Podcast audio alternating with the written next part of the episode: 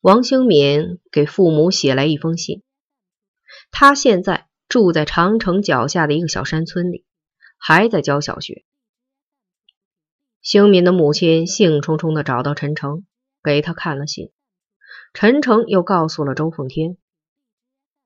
周凤天很严肃的对陈诚说：“老太太相中了你，你现在必须要下决心了。”陈诚说：“我下了决心，上山。”周凤天默默的看了陈诚一眼，说：“下了决心，你还必须要有思想准备。王兴敏的很多想法是很超凡脱俗的，没有一点神台仙骨的人是很难和他相伴终生的。”陈诚说：“那我就修炼吧。”周凤天又看了陈诚一眼，微微摇了摇头，最后他说：“你上山去吧。”我和陈北江的账也该了结一下了。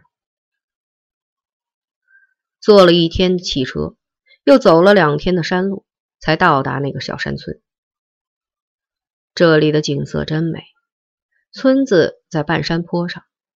抬头往上看，在苍凉巍峨的群山之巅，一道残破的长城边墙绵延不绝地伸向极远方，消失在雾气蒸腾的大山腹部。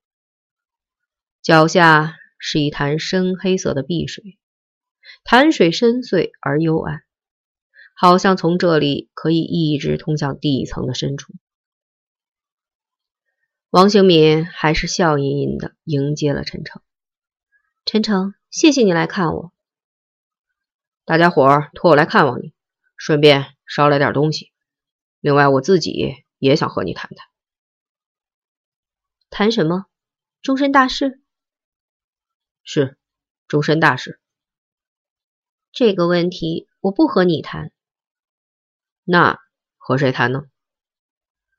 王兴敏抬头仰望着群山，以及山脊上那道长蛇般的边墙，说：“他们。”陈诚说：“我愿意终身与他们为伴。”王兴敏定定的盯视着陈诚，好一会儿，他笑了。你凡缘未了，终难修成正果，不必自寻烦恼了。我父亲也是肉体凡胎，他搞政治也搞女人，拿梭镖捅死过无数敌人，最后用刀子捅死了自己。但是他最终还是把自己融化在这大山里了。正因为你父亲搞政治，杀死过敌人，他才能化成这山石，这墙砖。陈诚，你呢？第二天，王兴敏陪陈诚去看水潭。从近处看，潭水呈浅黑的绿色，水面上蒸腾起团团白雾，使人感到宁静、神秘而又凶险。巨大的条石从水面一层层砌上去，像一道坚固的石窟。把潭水紧紧的攥在自己的手心里。坐在水边的条石上，王兴敏哭了。这是几个月来他第一次放声痛哭，内心深处压抑了很久的痛苦，随着泪水一滴滴的流进了深潭。三天期限已到，三福给黑子送去了七十块钱。黑子冷笑着接过钱，说：“剩下的三十元，我宽限你一天。明天晚上要是不给我送钱来，就把大丫头给我送过来，我出大价钱，一宿三十元钱。”第二天一早，三福就登车去出货了，但是捅第一份货时就炸了。幸好货还没到手，事主骂了几句也就算了。三福吓出了一身冷汗，连车也不敢再乘了，一直从西单走回家。下午，他又和大丫头抱着哭了一场，哭够了，他让大丫头走了，自己用钳子撬开了父母放钱的抽屉。他拿了两张十元钱的大票和一些毛票以后，抽屉里的钱就所剩无几了。想想一家人还要过日子，不忍把钱都拿走，就放回去十元。他看看抽屉，又看看自己手里的钱，两头都不够，他又哭了。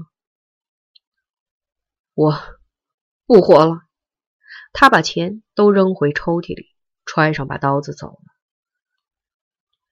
晚上，黑子喝得醉醺醺的走回家，刚要进院门时，他看见了三福。大丫头来了吗？黑子问。来了。三福的手里有个东西一亮，猛地送进了黑子的怀里。黑子只觉得肚子上一热。被酒精烧的酸疼的胃一下子舒服了许多。他张开双手想搂抱三福，没有搂着，扑倒在地上。柴火妞怀孕了，两个娘家哥哥把她扒光了，狠揍一顿，然后在她的光身子外面裹了一块破塑料布，扔给了顺子，说以后她是死是活，过好过歹，娘家一概都不管。柴火妞哭闹了几天，又是寻死觅活的，又是要吃顺口的，急得顺子差点没去上吊。实在没办法了，他找到边亚军。边亚军说：“结婚吧。”他比我还小一岁，才十七，怎么结呢？顺子哭丧着脸说：“再说，结了婚，我靠什么养活他？再添上个小崽子，一家三张嘴。”也不能总吃我妈的那点退休金啊！顺子，别着急，老天爷饿不死瞎家巧，慢慢想办法吧。说着，卞亚军塞给顺子二十元钱，你先应应急吧。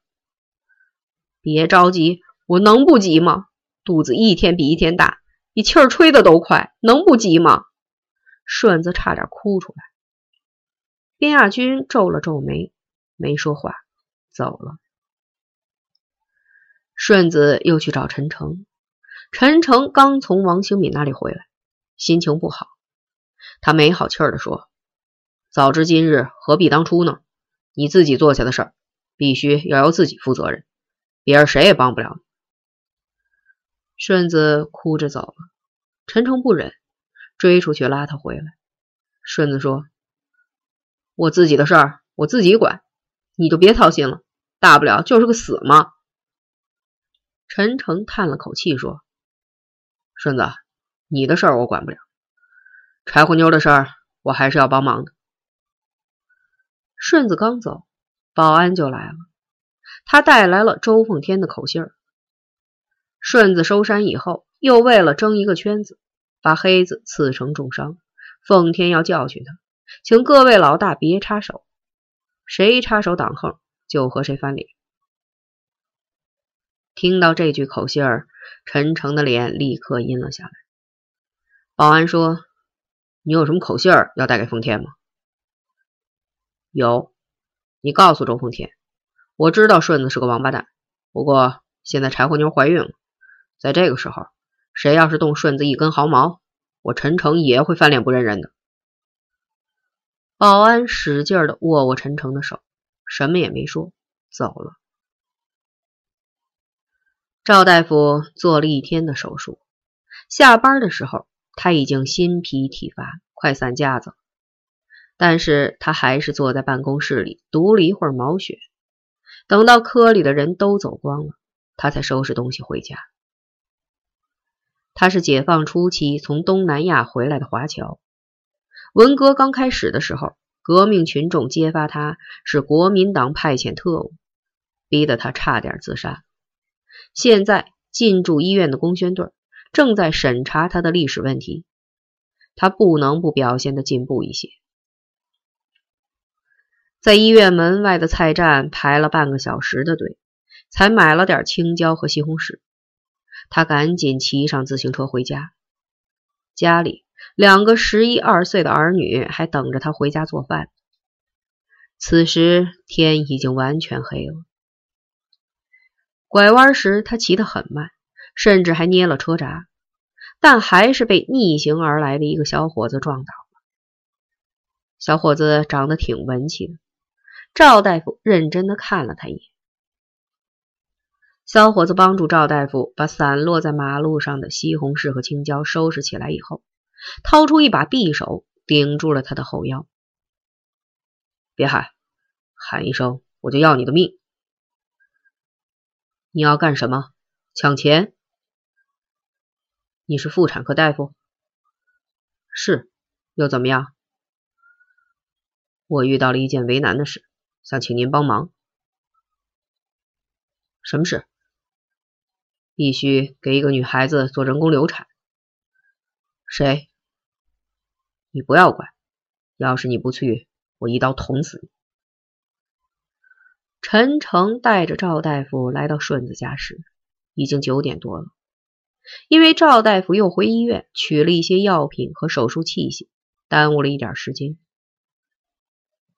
顺子没在家，柴火妞像只小猫似的偎在床上。惊恐的看着陈诚，顺子呢？陈诚问。出去了，说是要搞点钱。什么时候回来？不知道。那就不等他。你脱了裤子。你们要干什么？柴火妞吓得脸色苍白，缩进床的最里面。做人工流产，快脱！赵大夫家里还有两个孩子没吃饭呢。手术仅二十分钟就做完了。走出屋门时，赵大夫又问：“这个孕妇是谁？”一个十七岁的孩子。陈诚塞给赵大夫一点钱，说：“我实在是出于不得已，才用这种劫持的办法把您请来。他们都还年轻，以后还得生活。”需要您帮助他们保留一点自尊心。我理解。赵大夫坚决的把钱退给了陈诚。我想问一个问题。您问吧，可以告诉您的，我一定诚实的回答。陈诚说：“如果我拒绝来，你会用刀子杀死我吗？”赵大夫紧盯着陈诚的脸，严肃的问道。我想，我是不会的。陈诚犹豫了一下，说：“我也认为你不会真的杀我。为什么？因为你不是一个天良泯灭、尽尽的杀人者。你还记得吗？两年前在太平湖边，有一家四口人要投水自尽。您是？”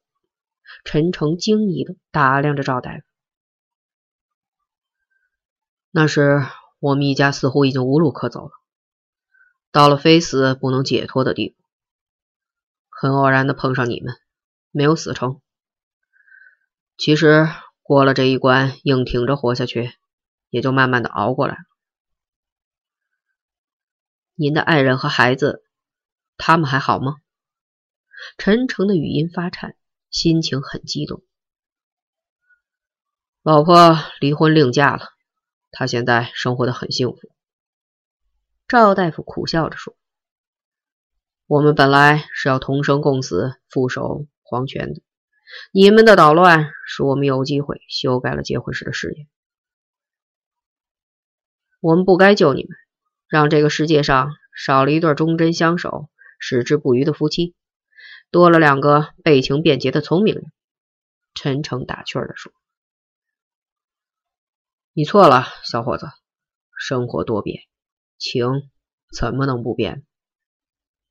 走到院门口时，陈诚又说：“赵大夫，请教一个问题：怎样才能把自己喜欢的女人追到手呢？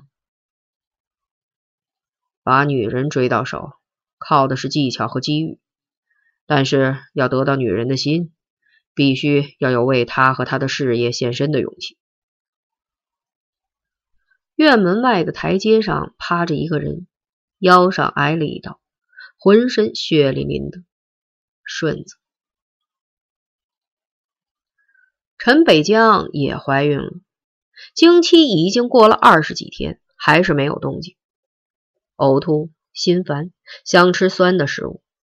自己摸摸肚皮，硬硬的，鼓鼓的，而且一天比一天胀鼓起来。他不知道肚子里的孩子是谁的。刘南征、周奉天、陈诚，还有其他许多不知道姓名或知道姓名的男人，都与此有关。这里面有中国人，还有外国人，有电影明星、政治领袖、中国同学，甚至还有肮脏污秽的乞丐。就像周奉天所说的，有一万人。山村的风雪之夜，即使他感到了报复后的快感，又使他隐隐的感到一种后悔和不安。强迫男人们去强奸一个女人，到底是为了什么呢？当时他对刘南征说：“王兴敏代表了与我们敌对的那个阶级，她不是一个普通的女人，而是阶级的象征，或者说她本身就是那个阶级，因此必须彻底征服她。”而不是简单的毒打一顿了事。征服的含义是什么呢？就是侵略、占有和强暴。刘南正严肃的点了点头，以一种战士的雄姿和殉道者般的勇气，毅然的推开那道屋门。后来，小屋里传来厮打和挣扎的响动，但是没有哭喊，没有哀求，没有哭泣和呻吟。是的。阶级斗争就是在无声无息中拼出你死我活的。回来以后，他开始不断的接到周奉天通过各种渠道寄给他的信。这些信有的简洁含蓄，甚至简洁到只有几个字，如“誓言”“一万人”“你已经被轮奸”等等。有一封信上竟形象逼真的。画了一个勃起的男性生殖器，有的信则极尽杜撰编织之能事，言之凿凿的描绘了他被轮奸的具体细节和过程。对所有的信，他都是以浓厚的兴趣认真的读了。惧怕卑鄙的人不是强者。正在这时，学校进驻了解放军毛泽东思想宣传队。军宣队长亲自找陈北江谈了一次话，让他反省和交代文革初期打人致死的问题。他和队长大吵一场，从此再也不到学校去了。但是从这以后，他便开始了不断被噩梦吓醒的恐怖历程，甚至在白天睁着眼和家人们说话，他也能看到一个个令人毛骨悚然的场面。这些噩梦的主题只有一个：强奸。先是梦见王兴敏被强奸，被刘南征生产队长，甚至是被驴、狗、猪所侮辱，这使他感受到极大的快感。从梦中醒来后，常常是身上大汗淋漓，冰凉惊湿。有一次在梦中，他见到了赵大锁，他笑着说。我操你！他紧紧的捂住耳朵，但是这一句话却顽强的穿透他的手指，不断的在耳骨中冥想着，轰不走，赶不开。以后梦中的被强暴者就是他自己了。当赵大锁那粗壮的身子向自己扑来时，他曾竭尽全力的抵抗过，但是不一会儿就精疲力竭了。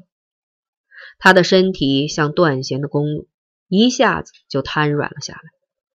接着就是被无情的侵略和占有，忍受无尽的痛苦和屈辱。再以后，他就根本无力再抵抗任何男子的攻击了，甚至是三岁的男童。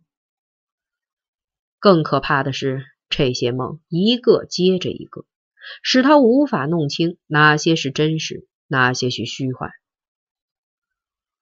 但是他毕竟是陈北江，他笑着承受了这一切，尽管在梦中他常常泪流满面。